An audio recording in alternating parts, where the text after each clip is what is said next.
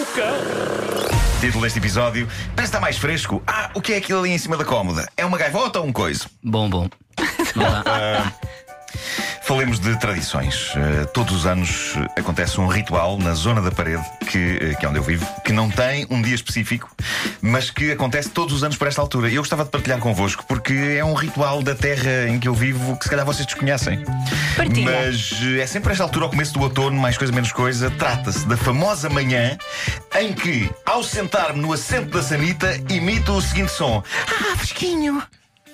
Ah, Uh, e em que, minutos depois, quando o gel de banho toca na minha pele, eu imito o seguinte som: Ah, fresquinho! É basicamente o mesmo som nas duas situações. Mas eh, é um evento que Ó, Marco. acontece todos os anos. Diz uma coisa, antes Ehm. de dizeres a palavra fresquinho, Uhum. não sai outra palavra. Não, não, não, não, não, não, não, que eu sou uma pessoa decente. Ok. Uh, não é só. Ah, fresquinho! Ah, ok. Uh, é um evento que todos os anos Também tem chama, quermesse, também tem chama quermesse. cerca de uma pessoa à minha casa de banho, que sou eu. Uh, pessoa que. Epá, não, digo cerca de uma pessoa porque àquela hora eu ainda não sou uma pessoa inteira, uh, sou só parte. Mas tenho de vos dizer que uh, este ano esse dia foi hoje. Uh, é provável que ainda venham aí uns dias quentes, mas obviamente que já não estamos no verão e esta foi a primeira manhã de outono em que a argola da sanita e o gel de banho conspiraram para me afligir o tronco e os glúteos com a primeira dose de frio da rentrée. Uh, para mim, isto é quase a antecâmara do Natal. É a manhã em que eu me sento e exclamo: Ah, fresquinho! E penso: boas festas, boas festas e paz na terra aos homens de boa vontade. Foi hoje. Achei que tinha que partilhar isto convosco. Uh, obrigado por me ouvirem. e nós sentimos que estávamos na uma- história contigo. É isso, é Na isso. é casa de isso. banho contigo, portanto. é isso, nós somos muito próximos, de facto, uma equipa. Se calhar. Sim, eh, sim, sim. coesa. Somos, somos, somos, É como se vocês estivessem lá comigo, sentados à minha frente, eh, a ver. Eh, uma idosa britânica foi feita refém na própria casa durante três dias de horror. Eh, foi feita refém por quem? Por um bando de gaivotas. A senhora, de 80 anos, ela estava a pendurar a roupa quando, diz ela, surge uma gaivota que, sem hesitar, lhe agarra uma das pernas com o bico enquanto outra gaivota lhe dava bicadas. Uma ação concertada de um gangue. A senhora conseguiu fugir para casa e ligar para a polícia, com quem teve o diálogo mais surreal de sempre. A senhora disse: Fui agora atacada.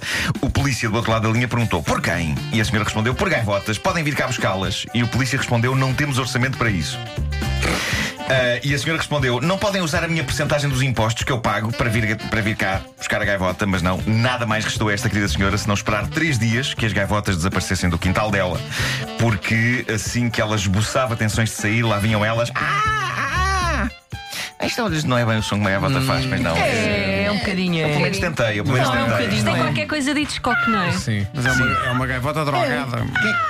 É, é isso, não É isso, é exato. É isso, é pá, incrível. Pá. Estão sempre espantadas com qualquer coisa.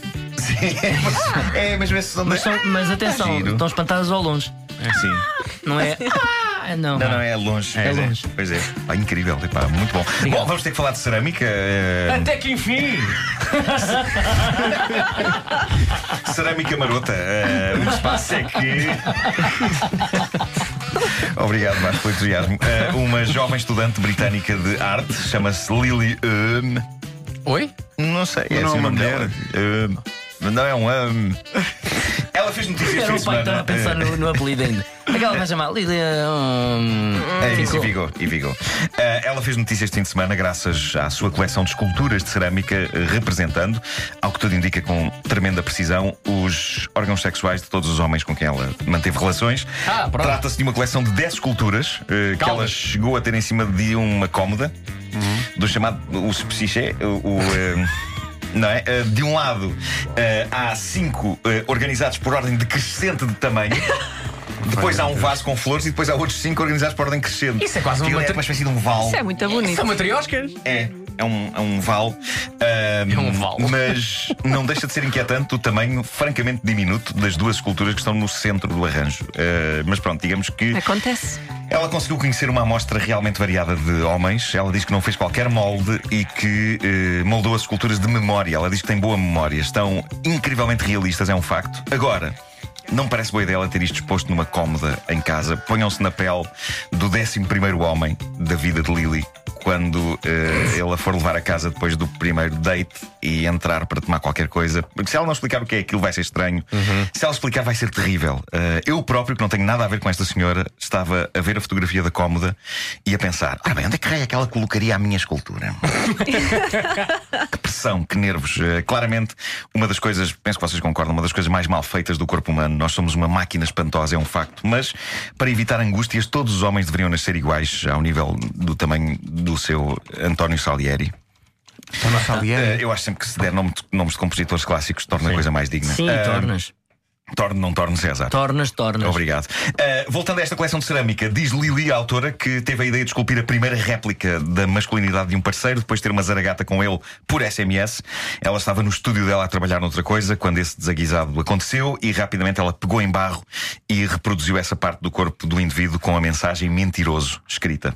Ah, cabia a Eh, palavra, nada mal. A partir da... Não, liar é uma palavra Ah, pequena. ok. é uma palavra pequena.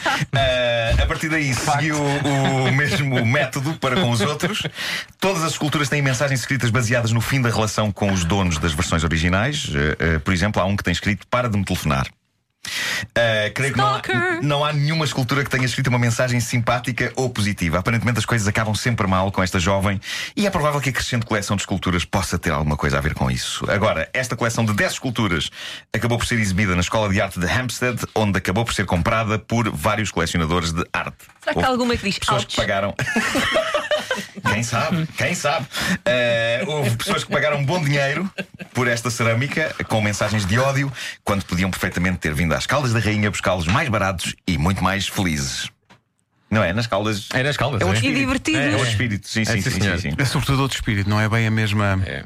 O mesmo. Não há tanto não, não, não. rancor, não há Sim, tanta sim, sim. raiva. E é nesta altura que devia entrar eh, Cândida Branca Flor com a canção eh, Ao meu fradinho capucho do convento da Atalaia. Se calhar é melhor não entrar a Cândida Flor. Não, se calhar melhor não. De facto, já não, já não, não havia maneira de conseguir fazer.